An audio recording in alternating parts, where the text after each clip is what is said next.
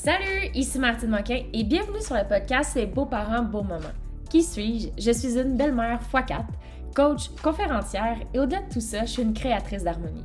Je suis une experte en famille recomposée et je suis ici pour t'inspirer, te guider et surtout te donner les ressources nécessaires dans la construction et la fondation d'une famille recomposée, unie et harmonieuse. Ici, c'est parfait pour trouver les ressources et le support dont tu as besoin. Ici, tu pourras créer ton rôle selon tes désirs, sans jugement, car tout est possible. Ensemble, changeons le monde de la coparentalité un pas à la fois et ça commence par toi. Beaucoup de bonheur à toi et bon épisode. Jour 7 du challenge de 30 jours dans le podcast Beaux parents, beaux moments, dans lequel vous nous donnez vos problématiques et dans lequel je vous livre des solutions donc aujourd'hui, la question du jour, c'est comment créer une relation de confiance avec les adolescents de mon conjoint? C'est une excellente question. Tout d'abord, ce que j'ai envie de te dire, c'est que l'adolescence n'est pas une période difficile, n'est pas une période facile ni pour vous, ni pour les enfants. Les enfants qui tombent dans l'adolescence ont beaucoup de problèmes d'identité. Ils ont de la misère à se trouver. L'adolescence, c'est vraiment pas une phase euh, c'est vraiment pas une phase facile pour eux le corps change, la mentalité change. Des fois, il y a, les seins poussent puis ils savent pas trop quoi faire avec ça.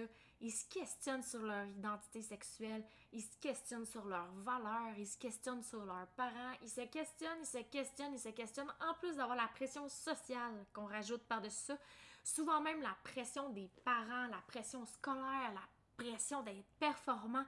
Nos ados vivent des moments extrêmement difficile sur des crises identitaires.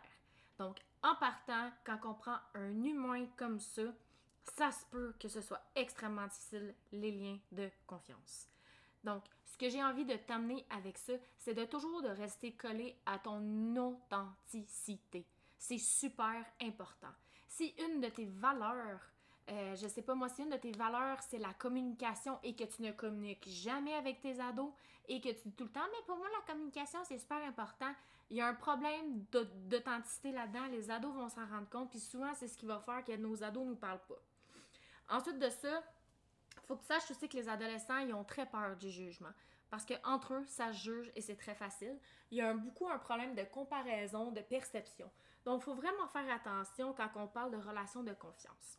Première des choses, moi, ce que j'ai envie de dire, c'est que dans ma famille recomposée, je dis tout à mon conjoint. T'as bien entendu, je dis tout à mon conjoint.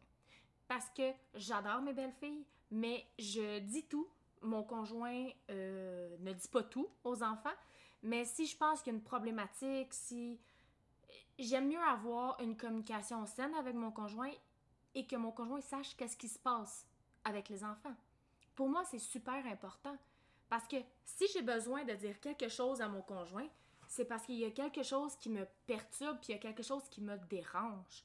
Donc, si la petite me dit qu'elle a eu un crush sur une autre fille, bah, c'est pas quelque chose que je vais dire à mon conjoint d'emblée, on s'entend. Mais si la petite me dit qu'elle vit du harcèlement à l'école, c'est sûr que je vais en parler avec mon conjoint. C'est clair, net et précis parce que c'est quelque chose de négatif qui est lié à son enfant, dans lequel je n'ai absolument pas de pouvoir. Donc, pour faire une relation de confiance, j'ai envie de te dire, c'est simplement de passer du temps avec les ados. Tout simplement. Leur donner du temps. Qu'est-ce qui les intéresse? Est-ce que tu peux toi aussi t'intéresser à ce genre d'affaires-là? Est-ce que tu peux aller marcher? Est-ce que tu peux leur parler de la vie? Est-ce que tu peux leur poser des questions? Les ados adorent qu'on s'intéresse à eux. Comme moi, là, ma grande, elle adore les animés. Je sais pas pour vous, mais pour moi, chez nous, c'est bien populaire, les petits mangas euh, japonais. C'est pas quelque chose qui m'intéresse, les mangas japonais. Zéro pin bord. Mais vu que je m'intéresse à notre enfant, je m'intéresse aussi à ce qu'elle vit et à ce qu'elle écoute. Donc, quand elle me passe sur des sujets pendant 20 minutes que je comprends absolument rien de l'émission qu'elle regarde, mais c'est pas grave, je l'écoute, puis je continue, puis j'embarque dans la conversation. Qu'est-ce que ça fait? C'est que l'enfant se sent pas rejeté, L'enfant sent qu'on peut se parler et les enfants sachent que je suis là pour elle. Peu importe qu'est-ce qui va arriver, je vais toujours être là pour elle, puis elles le sachent. Elles le savent. Verbe être.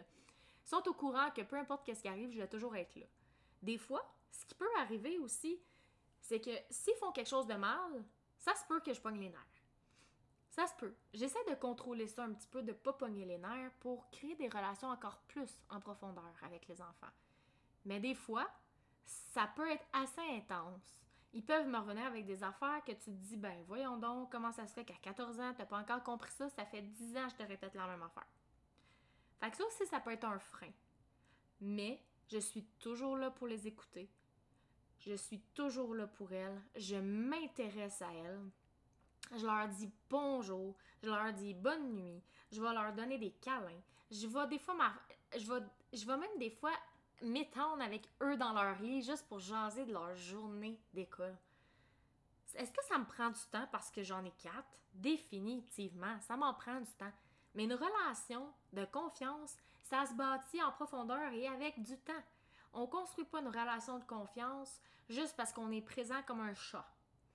C'est à force de s'intéresser aux autres et de créer le contact que nos ados vont venir nous voir.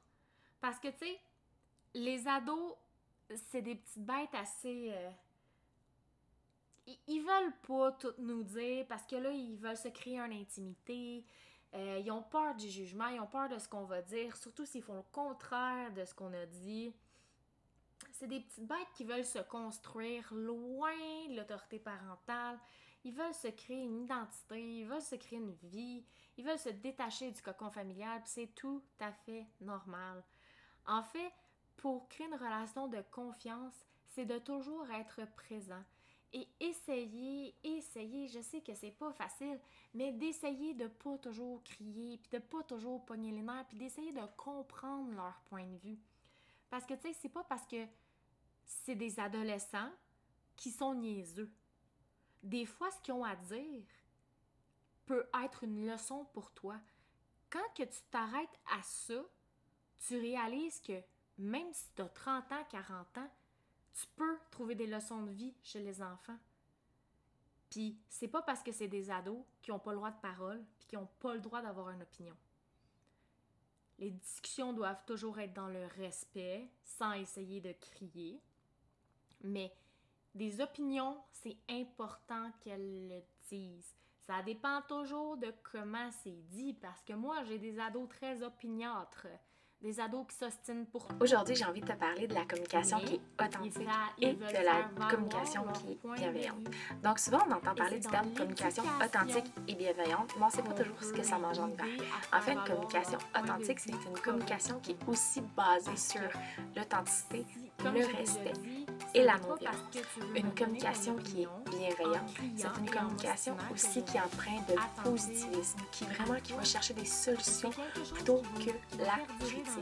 Donc souvent, en fait, ce qui arrive, c'est que dans notre drôle de société présentement, c'est que quand on a envie de discuter avec quelqu'un, souvent on va avoir des peurs. On va avoir la peur de, du rejet, la peur du jugement, la peur de la réaction de l'autre personne, la peur de mal s'exprimer.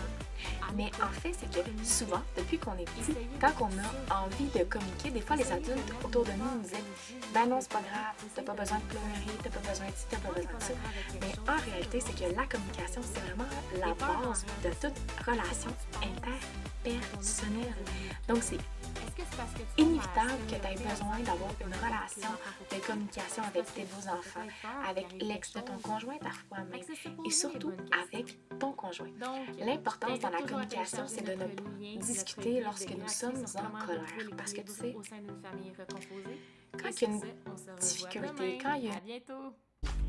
Si depuis un moment tu cherches à créer plus d'harmonie au sein de ta famille recomposée, j'ai construit un outil spécial afin que tu puisses combler ton besoin, être heureux et créer une famille unie. Alors si ça résonne en toi, la prochaine étape est d'aller télécharger sur mon site web cet outil que j'ai créé et qui se nomme Créer de l'harmonie au sein de sa famille recomposée au www.martinemoquin.ca. Cet outil est gratuit et t'aidera vers une démarche familiale extraordinaire. Tu pourras le télécharger via mon site web qui est dans la description de l'épisode. Beaucoup de bonheur à toi.